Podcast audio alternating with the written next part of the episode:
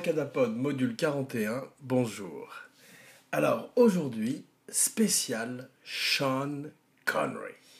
Et oui, un acteur que j'aime beaucoup, un acteur que, comme euh, je disais précédemment, que je trouve un petit peu mésestimé, euh, beaucoup bien évidemment associé à James Bond, mais qui a eu une, deuxième vie euh, après James Bond et a fait énormément de, bons films et a eu une longévité de carrière comme les grands, grands, grands acteurs, même si aujourd'hui à l'âge de 86 ans, il est retiré depuis un petit moment, d'ailleurs je crois depuis 2004, où il avait annoncé officiellement sa retraite.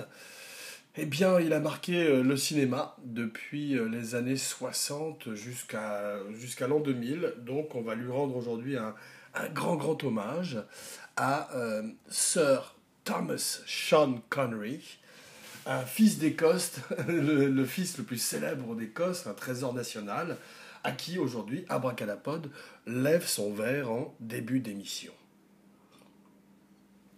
Alors, le programme des réjouissances est simple aujourd'hui puisque euh, My name is Spud, Abracadapod, c'est tout, voilà.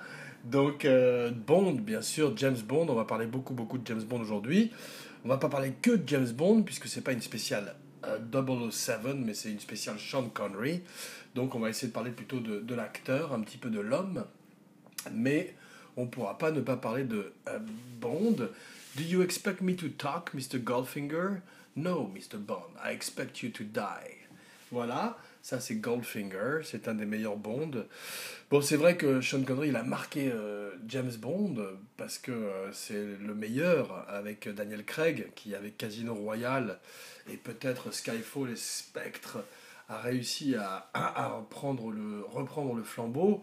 Mais Sean Connery restera non seulement euh, le premier James Bond, ou en tout cas le premier James Bond au cinéma, parce qu'il y en avait eu avant à la télévision, je crois, et en tous les cas à la radio, et euh, celui qui aura marqué peut-être le plus le personnage de cet agent secret euh, avec License to Kill.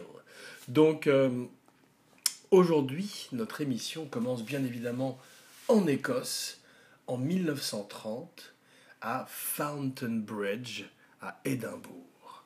Alors Édimbourg, euh, Fountain Bridge, c'est un petit bourg à Édimbourg et euh, qui euh, qui sent bon la noisette. Non, qui qui est une ville médiévale, Édimbourg, magnifique. Moi, j'ai eu la chance d'y aller pour un festival de cinéma. Il y a un festival très célèbre de cinéma à Édimbourg, dont Sean Connery est le parrain et a souvent été présent d'ailleurs quand il était dans la ville.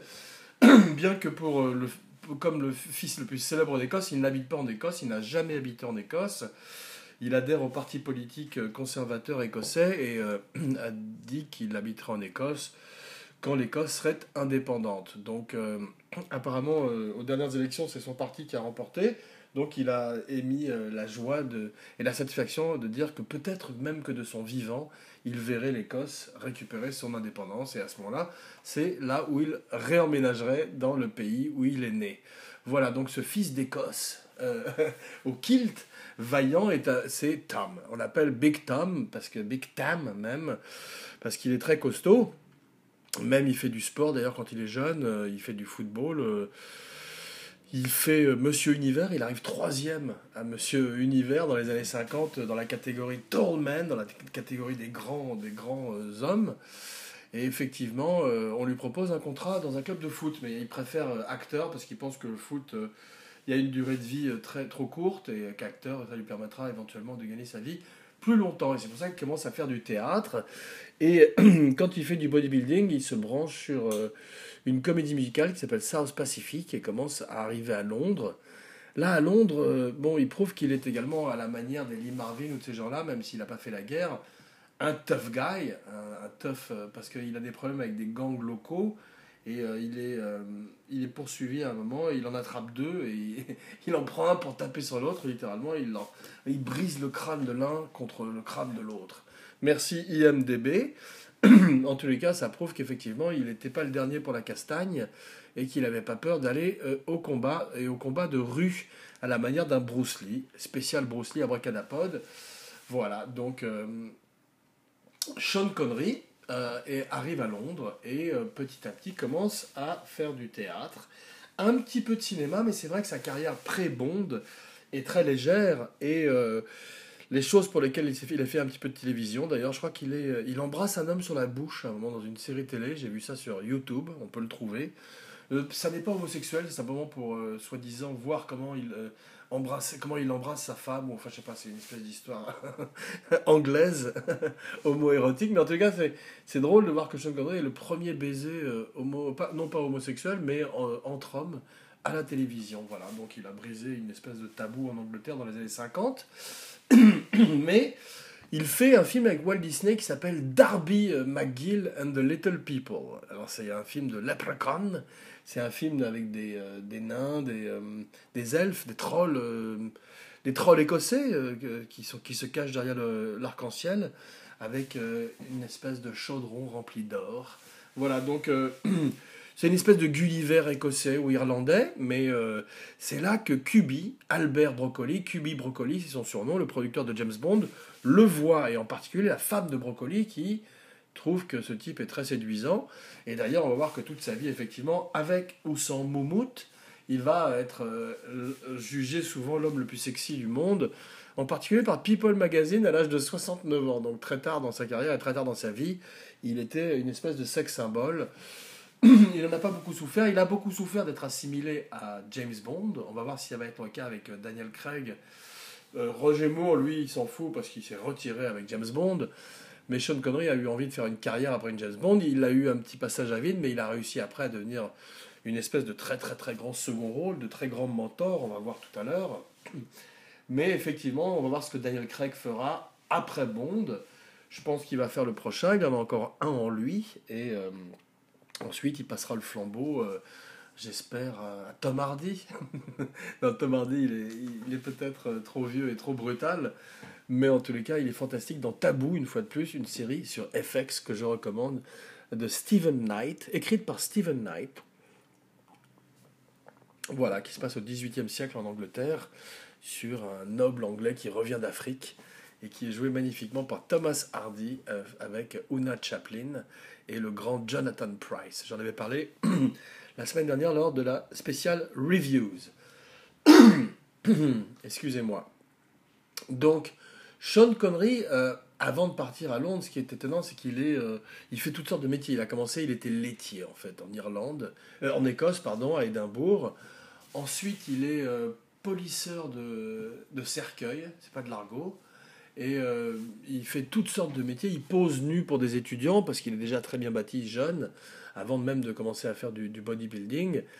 Et euh, il est très beau et a énormément de succès avec les femmes. Et c'est d'ailleurs pour ça qu'il est choisi au départ pour faire James Bond. Euh, le problème, c'est que Ian Fleming le voit et c'est pas comme ça du tout qu'il avait rêvé son James Bond. Lui, il avait pensé à, quelqu'un de beaucoup plus noble, de plus aristocratique, de plus raffiné quelqu'un comme euh, Cary Grant ou comme Trevor Howard, cette race d'acteurs, d'acteurs pardon, qui euh, effectivement euh, avait une grande élégance et pensait que Sean Connery était un petit peu rough, un petit peu brut. Et en fait, Sean Connery va tout d'un coup à Savile Row mettre les costumes que porterait Bond, même s'il n'a pas été dans les mêmes écoles comme Eton ou les grandes écoles anglaises comme le Commander Bond, puisque Bond a fait l'armée et euh, effectivement, a été également. D'ailleurs, il a. Euh, Sean Connery, je crois, a servi dans l'armée, dans le même corps que Bond, dans la Royal Navy. C'est peut-être le seul des acteurs à avoir joué Bond dont c'est le cas. Mais effectivement, au départ, euh, Ian n'est pas convaincu. Puis tout d'un coup, il voit euh, Dr. No, et puis là, carrément, il retcon, to retcon, c'est-à-dire il change la, biographie de Bond et il lui donne un héritage écossais tellement il est impressionné par la performance de Sean Connery, par sa prestance, par son charisme. Et euh, même si le fait qu'il n'a jamais joué un James Bond sans, euh, sans toupet, sans moumoute, eh bien, dès le début, il est Bond, il incarne euh, cette espèce de, de, confiance, cette espèce de, de, license to kill et license to kiss, qui est la marque de fabrique de Mr. Kiss Kiss Bang Bang, comme on l'appelait en, en Italie, je crois, à l'époque, et partout en Asie, partout dans le monde d'ailleurs. Voilà, donc James Bond, sept films, excusez-moi, euh, plus ou moins bon. Euh, Doctor No à revisiter, je ne l'ai pas vu depuis longtemps, c'est un petit peu le template, c'est un petit peu le, plan, le blueprint de la, de la série. Euh, il y a euh, certaines scènes dont on se rappelle, en particulier My Name is Bond, James Bond. C'est la première fois qu'on entend la fameuse phrase. Il a une cigarette dans la bouche, il a un smoking blanc, il est magnifique. Ça fait partie de ces moments iconographiques de la franchise. Et en particulier, euh, des moments iconographiques, il y en a beaucoup avec Sean Connery, dont ceux, euh, comme dans Goldfinger, où il sort de l'eau avec une tenue de, de plongeur sous-marin qu'il la retire et qu'il est justement en smoking blanc avec une rose rouge à la boutonnière. Scène qui a été euh, samplée, on va dire poliment, par James Cameron dans True Lies, qui était pas mal d'ailleurs, où, euh, Schwarzenegger sortait également de l'eau, euh, retirait sa tenue d'homme grenouille et révélait un smoking avant de danser avec une très jolie femme dont j'ai oublié le nom, qui jouait également dans Wayne's World. voilà, une actrice, je crois, peut-être d'origine hawaïenne. Euh, toujours est-il effectivement que Sean Connery, donc c'est James Bond. Le premier, Dr. No, comme je dis, c'est la base. Il y a euh, le méchant, le méchant qui a une difformité, qui est joué par euh, je ne sais plus qui. Mais le deuxième, Bond, bon, pour moi, ça reste peut-être avec Casino Royale, avec Daniel Craig, le meilleur Bond encore à l'heure actuelle, mon préféré, puisque, comme disait Hitchcock, euh, The better the villain, the better the film, meilleur est le méchant, meilleur est le film, puisque plus, le méchant est terrifiant, plus on a peur pour le héros, plus on s'identifie, et plus les, euh, les challenges sont difficiles. Et bien justement, euh, dans le deuxième James Bond, From Russia with Love, From Russia with Love, une étrange chanson. Euh, donc euh, arrive l'extraordinaire Robert Shaw. Alors Robert Shaw, on lui a fait une spéciale il y a quelque temps. C'est un acteur magnifique. Il a retrouvé, on va pas, on va pas s'étendre sur lui. il faut voir euh, l'arnaque avec lui. Il faut voir plein de films, The Deep, tous les films comme The Taking of Pelham 123, l'original, mais également un autre film où il affronte Sean Connery une quinzaine d'années plus tard, qui est la Rose et la Flèche, Robin and Marianne. Alors, Robin and Marianne, on va, bon, on va en parler un petit peu maintenant, ça, avait été une recommandation aussi précédente, mais ça fait partie de ces films de la période des années 70 de Sean Connery, qui est peut-être ma préférée, qui est le moment où il retire la peau de James Bond. Comme un serpent, il mue, et le smoking s'en va comme une peau euh, séchée sur le sol, et euh, tout d'un coup, il devient un acteur. Il montre qu'il est un grand acteur ce que son ami Michael Ken avait toujours dit, puisqu'il disait qu'à l'époque, effectivement, euh, Sean Connery a toujours une relation euh, amour-haine avec James Bond. Il l'a dit dans la presse qu'il voulait tuer James Bond, que c'était effectivement euh, un personnage qui lui collait à la peau, malheureusement, comme un chewing-gum, et à une chaussure avec un couteau dedans, comme dans Beau baiser de Russie. Donc, effectivement, il arrive tout d'un coup, bon, il devient une énorme star avec baiser de Russie, qui est un énorme succès qui est un fantastique film, La guerre froide, Red Grant, et à voir aussi La rose et la flèche, Robin des Bois vieux qui affronte le shérif de Nottingham vieux à son retour dans la forêt de Sherwood. Donc joué, le shérif joué par Robert Shaw qui est impitoyable, extraordinaire malgré euh, l'âge, et un duel final qui est un des plus beaux duels à l'épée de l'histoire du cinéma que je recommande, au même titre que Dueliste de Ridley Scott, ou le duel dans Cyrano de Bergerac. Je crois d'ailleurs que c'est, le même maître d'armes qui a organisé les deux duels. J'ai oublié son nom, il est mort il y a quelques années. il avait aussi orchestré les combats entre Dark Vador et Obi-Wan Kenobi dans les Star Wars originaux. Mais je trouverai son nom pour la prochaine émission. Voilà. Donc, euh, à visiter euh, ou à revisiter La Rose et la Flèche de Richard Lester, un très très grand film. Richard Lester qui avait également fait Superman 2, le deuxième Superman après celui de Richard Donner. Et j'avais bien aimé le deuxième Superman d'ailleurs, puisqu'une fois de plus, les méchants étaient plus intéressants que Gene Hackman, puisque c'était le grand Terence Stamp dans le rôle du général Zod, qui serait plus tard joué par le grand Michael Shannon dans le, dans le quasi-remake, dans, dans, dans, dans euh, Man of Steel de Zack Snyder. Tellement haï sur le net, mais pas si mauvais que ça, en tous les cas en termes de visuel. Voilà, si, lui aussi il a besoin d'un bon scénariste comme beaucoup de grands metteurs en scène, comme Sam Raimi, par exemple. Donc, euh, revenons à Sean Connery. Bon baiser de Russie, le deuxième, fantastique. Ça ouvre sur euh, la mort de James Bond. Spoiler alert. En fait, c'est un, exercice d'entraînement pour Red Grant, qui tue James Bond en 1 en une minute 45 grâce à, une corde de piano incorporée à sa montre et il étrangle un, James Bond, il retire le masque et c'est un type avec une moustache. Donc ça c'est très bien fait, c'est un des plus grands débuts de James Bond, ce qu'on appelle un cold opening, quelque chose qui est avant le générique ce qui est une spécialité de James Bond. Euh, beaucoup d'images iconographiques également pour Roger Moore, à qui on peut tirer un coup de chapeau aujourd'hui. En particulier dans euh, L'espion qui m'aimait. Nobody does it better. Euh, c'était quand il saute de la falaise et qu'il ouvre son parachute avec aux couleurs du, du drapeau anglais britannique. voilà. Donc ça c'est magnifique c'est également un moment iconographique. Et il appartient à Roger Moore, qui en a donc quelques-uns, bien que Sean Connery euh, soit le vainqueur à ce niveau-là, en particulier quand il est dans sa petite nuisette, euh, son petit onesie bleu ciel dans Goldfinger, et qu'il se présente et qu'il dit Bond, James Bond. Parce que d'abord, il est habillé comme un bébé, et seul Sean Connery peut arriver à porter une tenue comme ça et rester viril. Mais surtout, ce qui est étonnant, c'est qu'il se présente sans regarder la fille. Il regarde simplement sa proie, c'est-à-dire Auric Goldfinger, qui est joué par Gerd Freub. Gerd Freub qui a été doublé pour le rôle, c'est curieux, euh, sa, voix ne, convenait pas, donc il est doublé par un autre acteur et personne, enfin en les cas, moi je m'en étais pas rendu compte à l'époque. Donc la fameuse réplique euh, Do you expect me to talk? No, I expect you to die, Mr. Bond. Eh ben c'est pas euh, Freub qui parle, mais l'acteur qui double sa voix. Donc, coup de chapeau, bien que je n'aime pas le doublage et que je préfère les sous-titres, certains acteurs de doublage sont fantastiques. je me rappelle dans mon enfance que les voix de Stallone, Clint Eastwood ou même Sean Connery étaient souvent formidables. Donc je bois un verre aux grands acteurs de synchro.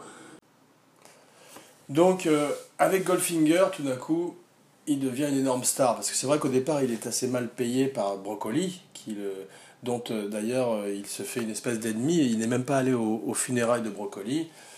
Euh, en fait, donc, il n'habite pas en Écosse, il a habité un petit moment à Marbella, où il a fait beaucoup de golf. et ensuite, il est parti, parce que je crois qu'il a eu des problèmes avec la presse locale. Et ensuite, il, a, il habite maintenant, euh, il a habité à Los Angeles, il a, doit avoir des maisons partout dans le monde, mais il habite maintenant aux Bahamas, où il est en, retraite, donc euh, peut-être en jouant au golf avec sa femme, Micheline, depuis des années. Donc effectivement, Brocoli, un jour, on avait posé la question à Sean Connery, je crois que c'était peut-être au show de Johnny Carson, qui est le plus grand méchant de James Bond, et Sean Connery avait répondu Albert Broccoli. Donc effectivement, on sent une grande animosité entre les deux hommes. C'est pour ça qu'il demande maintenant, maintenant qu'il est une beaucoup plus grosse star, à se faire mieux payer. Ça commence à aller un petit peu mieux, mais donc il fait Goldfinger, devient une énorme star. Il fait Thunderball, où là on sent effectivement qu'il commence un petit peu à se laisser aller physiquement aussi. Euh, même si. Euh, bon, Thunderbolt, c'est un film qui a beaucoup vieilli. Euh, c'est un film de 65. Ça a presque plus vieilli que Goldfinger ou From Russia with Love. Bon baiser de Russie. Bon, bien sûr, les films sont extrêmement maintenant sexistes, misogynes et, d'une autre époque en fait, très datés en quelque sorte. Ils ont un charme même presque désuet. On peut avoir l'impression de voir du Austin Powers ou du OSS 117 avec du jardin parfois mais il y a quand même la présence de Sean Connery et certains morceaux de bravoure qui appartiennent à l'univers de James Bond, surtout si on les a vus euh, jeunes et euh, avec ce qu'on appelle le facteur de la nostalgie, les lunettes teintées de rose, de la nostalgie. Donc, euh, ensuite, Thunderbolt, beaucoup moins bien, comme je dis, il y a des, il y a d'interminables batailles sous-marines avec des requins. D'ailleurs, Sean Connery se retrouve dans une piscine avec un requin, il sort immédiatement parce qu'on ne l'avait pas prévenu il menace d'arrêter le tournage. Il n'est pas content du tout. Euh, il fait ensuite You Only Live Twice. Alors, You Only Live Twice, oh so beware. Alors ça, je crois que c'est chanté par euh, Nancy Sinatra, et c'est formidable. C'est 67, c'est écrit par Roald Dahl. Euh, c'est un très bon film qui mérite vraiment d'être revisité. bon, très raciste envers les Japonais, puisque Sean Connery incarne un japonais à un moment le plus improbable de l'histoire du cinéma. Le deuxième plus raciste après Mickey Rooney dans Breakfast at Tiffany, c'était une autre époque où effectivement euh, ce genre de choses qui sont maintenant très problématiques ne posaient de problème à personne. Mais Sean Connery est quand même très bien, c'est bien filmé. Et surtout, Donald Pleasance introduit, ou en tous les cas immortalise plutôt le personnage de Blofeld, Ernst Stavro Blofeld, le némésis de James Bond. Alors c'est vrai que euh, j'ai dit que je parlais pas que de James Bond, mais je suis désolé, c'est plus fort que moi. Bon, Blofeld, c'est un, grand, grand personnage. J'aime bien euh, ce que fait Christophe Waltz avec Spectre, et j'espère qu'il aura une deuxième chance dans le prochain, avant qu'on change de James Bond, même s'il il ne fait pas l'unanimité. Mais effectivement, Donald Pleasance est un de mes acteurs préférés, euh, en tous les cas un de mes seconds rôles préférés. C'est caractère de la semaine d'ailleurs. Euh, bon, de, New York 97 à cul-de-sac. D'ailleurs, c'est, c'est possible que ça ait été caractère précédent. Mais c'est pas grave, il mérite de l'être deux fois. Mais en tout cas, je lève mon verre parce que je sais qu'il buvait beaucoup de rosé, en particulier à la Colombe d'Or à Saint-Paul-de-Vence. Donc bravo à Donald Pleasance. Et euh, le plus grand, Bluffeld, à mon avis. Euh, on va voir ce que va faire Christophe Valls, parce qu'il n'avait pas énormément de bon matériel dans le dernier James Bond, Spectre. Donc, euh, effectivement, You Only Live Twice un autre cadre qui est le Japon. Commence formidablement une fois de plus par la mort de James Bond. C'est curieux parce que trois des cinq premiers James Bond commencent par la mort du personnage. Ça devient une espèce de tradition. Et euh, une fois de plus, il affronte un lutteur de sumo, euh, un petit peu à la manière de Hot Job, qui était un des meilleurs méchants dans euh, Goldfinger, à qui nous rendons hommage, qui était un acteur formidable, je crois un acteur coréen, qui était un culturiste également, et qui affrontait, et qui était un des premiers en fait henchmen, un des premiers, à part Red Grant, à part le grand Robert Shaw avant lui, un des premiers hommes de main, et surtout un des premiers hommes de main un petit peu quand même fantastique dans le sens où il est euh, intuable. C'est une espèce de Terminator. Euh, Sean Connery a beau lui envoyer des barres de métal au visage, des lingots d'or et toutes sortes d'objets euh, contondants. il, Hot Job continue à avancer vers lui et avec son chapeau tranchant qui reste un des plus grands gadgets de Bond, puisqu'effectivement Bond, au départ de sa carrière, utilise beaucoup plus de, gadgets et on peut espérer que le prochain Daniel Craig ou les prochains films viendront, reviendront un petit peu aux gadgets qui sont quand même une des marques de fabrique de James Bond, même si aujourd'hui il va falloir révolutionner ça à l'heure euh, où tout le monde a les plus grands gadgets dans ses, dans ses poches. Voilà. Donc, euh, après, ça se gâte. Les diamants sont éternels. Alors, il, entre-temps, euh, il y a eu effectivement George Lazenby. certains l'aiment énormément. C'est le premier James Bond australien. déjà, il y a un problème avec ça. C'est pas un très bon acteur, c'était un mannequin pour euh, Marlboro, et puis euh, un mannequin des années 70, donc ces étranges visages avec des grandes oreilles et des mâchoires un petit peu acromégales, mais il fait du karaté. Effectivement, il a euh, même failli rencontrer Bruce Lee le soir de sa mort, pour, parce qu'ils avaient un projet ensemble, et c'était un des rares acteurs hollywoodiens, entre guillemets, qui faisait du karaté, mais il a préféré effectivement renoncer au rôle de Bond. C'est drôle parce qu'il n'a pas cru à Bond. C'était 1969.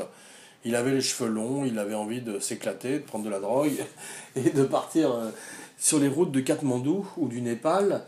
Et effectivement, il s'est dit que euh, Bond n'était pas un personnage qui était en adéquation avec son, temps et que jamais il n'aurait aucune longévité. Bon, il n'a pas eu beaucoup de pif. Euh, sa carrière à lui a été un petit peu étrange, un petit peu comme celle d'un John Philip Lowe qui a joué Docteur Justice ou l'ange dans Barbarella.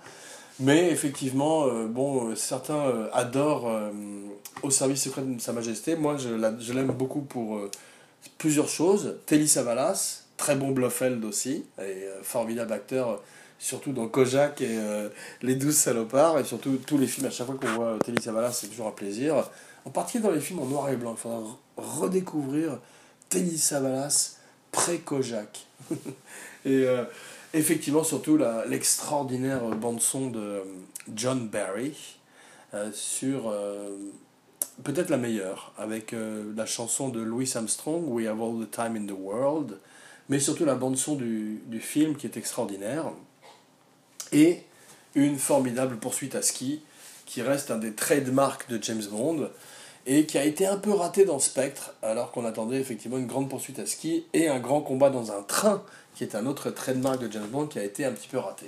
Donc, euh, bon, euh, ça se gâte, les diamants sont éternels. 71, il est payé 1, milliard de, 1 million de dollars, ce qui est l'équivalent d'un milliard aujourd'hui. il est payé 1 million de dollars pour revenir par les frères par Broccoli et Salzman. Euh, il accepte, il est très, très peu en forme, le cœur n'y est pas de, tous les côtés. Le film se passe à Las Vegas, où d'ailleurs je pars curieusement demain en mission. Je vous tiendrai, je vous tiendrai, to be continued, je vous tiendrai au courant. Mais effectivement, euh, c'est un des plus mauvais James Bond. Il affronte euh, le père de Crispin Glover, qui joue la moitié d'un duo de, tueurs homosexuels. très curieux. Et le film à part la chanson de Shirley Bassey, euh, Diamonds Are Forever, vraiment ne vaut pas du tout le coup euh, d'être vu, ou en tous les cas, si vous voulez rire en buvant, euh, faire une espèce de, de, soirée ironique, eh bien c'est un film pour vous, car il mérite d'être revisité comme une comédie. Voilà, donc ensuite c'est fini, plus jamais, jamais plus jamais, eh oui, près de 20 ans plus tard, il revient ou en tout cas 10 ans, 15 ans plus tard, il fait euh, jamais plus jamais, et c'est fini, tant mieux.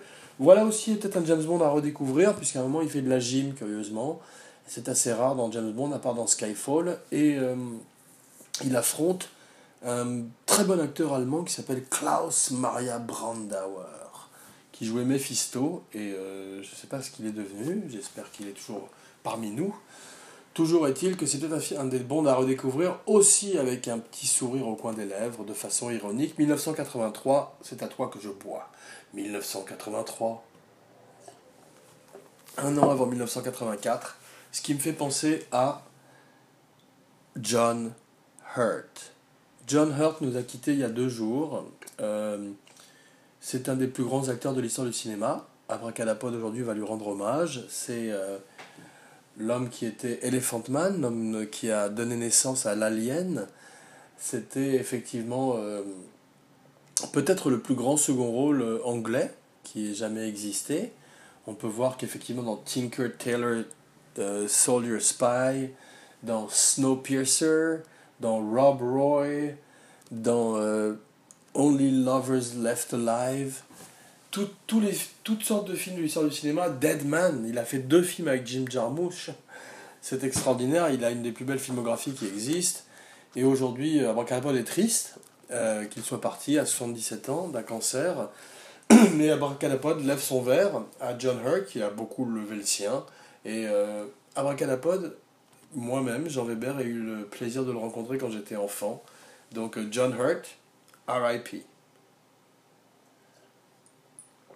Voilà. Donc, euh, merveilleux acteur anglais euh, qui est parti vendredi dernier. Ce qui nous amène donc à l'après James Bond. Donc après James Bond, Sean Connery, bon, il a fait quelques films pendant James Bond. Il a fait Marnie, curieusement, il a fait un film avec Alfred Hitchcock. Pas un très très bon film. Mais intéressant aussi à redécouvrir parce que quand même Hitchcock, Sean Connery, ça se rate pas. Euh, il euh, a du mal, il se cherche, il fait euh, ensuite un pont trop loin, il fait L'homme qui voulut être roi. Alors ça c'est un film que j'aime énormément, il fait La colline des hommes perdus, très très très bon film. Il fait un deuxième film avec John Huston qui est The Wind and the Lion en 75. Mais il fait aussi le gang Anderson, The Anderson Tape, avec Sidney Lumet, très très bon film. Alors, euh, j'aime énormément euh, L'homme qui voulut être roi. C'est son film qu'il fait avec John Huston. C'est un projet que John Huston avait depuis longtemps. Il voulait le faire au départ avec Clark Gable et euh, Humphrey Bogart, avec qui il avait fait Le Trésor de la Sierra Madre. C'est un petit peu un compagnon au Trésor de la Sierra Madre. Alors, effectivement, Gable meurt, Bogart aussi. Donc, Michael Caine, Sean Connery sont les nouveaux choix de John Huston. Des choix très judicieux et beaucoup, beaucoup plus proches des héros de Rudyard Kipling, le livre d'origine. D'ailleurs, Rudyard Kipling est joué euh, magnifiquement dans le film par le grand Christopher Plummer. Et euh, c'est un film euh, vraiment magique. C'est un des grands films de l'histoire du cinéma. C'est un film d'aventurier. C'est ce genre de films qui ont un souffle épique, comme on ne voit plus aujourd'hui à l'ère du digital, puisque tout est fait en, que ce soit les avalanches ou euh, les traversées d'un pont au-dessus d'un précipice, tout est fait en vrai, en practical. Et c'est un film euh, où euh, Michael Caine et Sean Connery montrent leur grande alchimie. C'est un grand film d'amitié au même titre que Les Valseuses ou Macadam Cowboy. Donc à voir ou à revoir L'homme qui voulut être roi. Ensuite, Outland. Eh oui, un film que j'aime beaucoup qui est. Euh, bon, j'ai pas vu La colline des hommes perdus en 65, mais il paraît que c'est magnifique. Euh, j'aime beaucoup Outland. C'est euh, Outland, c'est. Il était une fois dans l'Ouest. Non, c'est plutôt le, train sifflera trois fois dans l'espace. Avec Peter Boyle en méchant. Et Sean Connery qui, dans le rôle de Gary Cooper, est formidable et se retrouve dans une station minière dans l'espace euh, face à des méchants qui arrivent dans une navette spatiale et il est tout seul. Si toi aussi tu m'abandonnes, oh mon unique amour. Il y a cette chanson qui joue. Non, non, ça c'était la chanson originale de Le train sifflera trois fois. High Noon, euh, High Noon qui veut dire noon déchiré en anglais. Voilà. Donc, euh, ensuite, viennent des films comme Un pont trop loin, Le meurtre dans l'Orient Express, où tout d'un coup, il se cherche, il se place, il devient une espèce de second rôle, avec intelligence d'ailleurs. Il joue avec des maîtres comme Dirk Bogard, Laurence Olivier, et euh, effectivement, il, est, euh, il reste dans l'œil du public, et tout d'un coup, très intelligemment, Terry Gilliam, c'est là où il a encore de la fantaisie, bon, il fait Zardoz. Ça, c'est curieux parce que il fait ça pour euh, John Borman, dont il a probablement adoré Délivrance. Zardoz a été refusé par Burt Reynolds. Euh, Zardoz, c'est un petit peu. Il faudrait faire une spéciale Zardoz. Zardoz, c'est un petit peu. Euh, bon, John Borman voulait faire Le Seigneur des Anneaux et il n'a pas pu. Donc il s'est dit, après avoir pris peut-être un acide, je vais faire Mon Seigneur des Anneaux. Et il a fait Zardoz. Et il a mis Sean Connery dans une couche rouge et il lui a fait une étrange queue de cheval, et il lui a mis un flingue dans la main, et il l'a mis sur un cheval dans le futur, avec la très très très belle Charlotte Rampling. Donc un film à revisiter, aussi un petit peu comme une comédie, un film psychédélique, un film trippy, un film de science-fiction des années 70, comme Abracadapod les aime. Voilà. Donc, euh, Sean Connery expérimente, il va avec sa petite voiture euh, en, en, Irlande, lui-même habité euh, dans la maison de John Borman, il est euh, une espèce de troubadour, de trouvère, errant, il, est encore, il a encore cet esprit bohémien, charmant, et il essaye des films, dont Time Bandits. Dans le script de Time Bandits, un des bons films de Terry Gilliam, il y avait marqué, au moment où le roi Agamemnon retirait son masque, nous avons besoin d'un acteur du genre Sean Connery. Le script arrive miraculeusement dans les mains de Sean Connery et finalement il accepte de jouer le rôle. et euh, ça donne une espèce de deuxième tournant un peu plus ironique à sa carrière et tout d'un coup il fait Le nom de la rose. Alors ça c'est un très très beau film de Jean-Jacques Hano, grand grand metteur en scène français à qui nous buvons aujourd'hui, en particulier pour Coup de tête,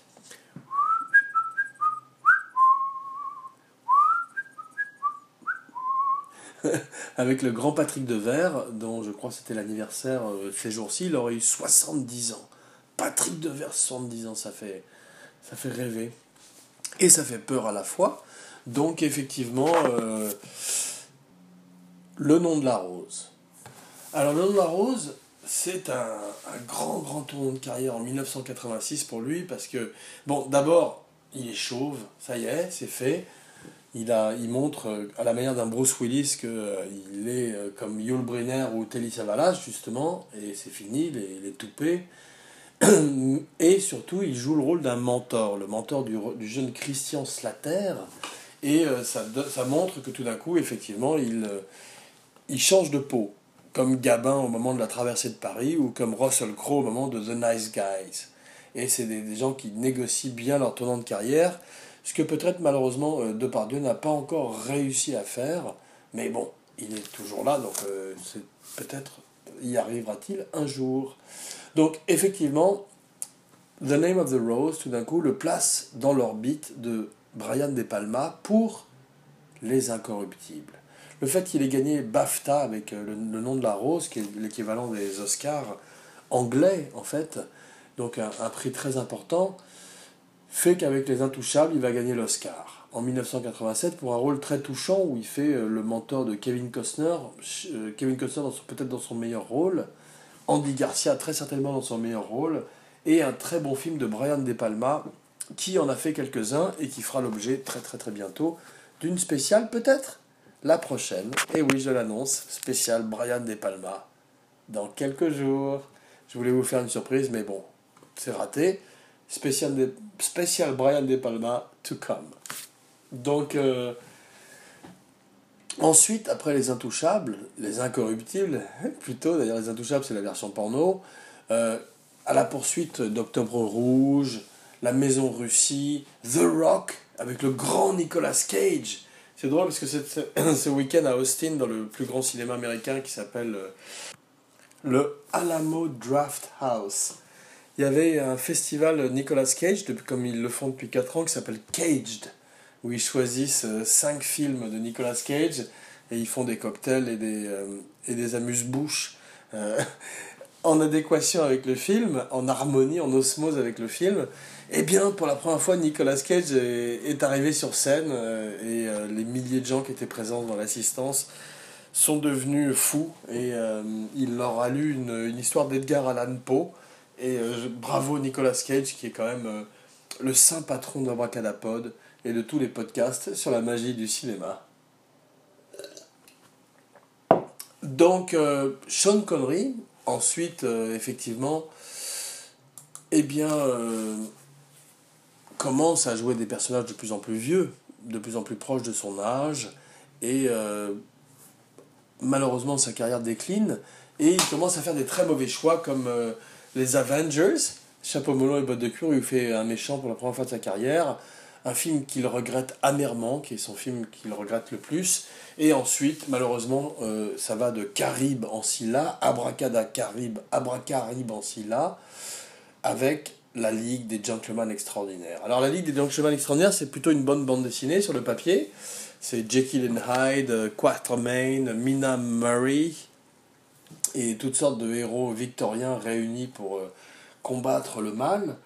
Mais euh, Sean Connery, qui a refusé euh, Matrix, le rôle de Morpheus, qui a refusé Gandalf dans Le Seigneur des Anneaux, qui a refusé beaucoup beaucoup de films dans, toute sa carrière parce qu'il soit parce qu'on lui proposait pas assez d'argent, soit si parce qu'il ne comprenait pas exactement ce qu'on attendait de lui ou ce qu'il y avait sur le papier, eh bien décide de ne pas rater celui-là et La Ligue des Gentlemen Extraordinaires sera son dernier film, ainsi que le dernier film du metteur en scène et de beaucoup de gens liés au projet parce que c'est ces films catastrophes de l'histoire du cinéma qui ont emmené tout le monde vers la fin de leur carrière. Voilà.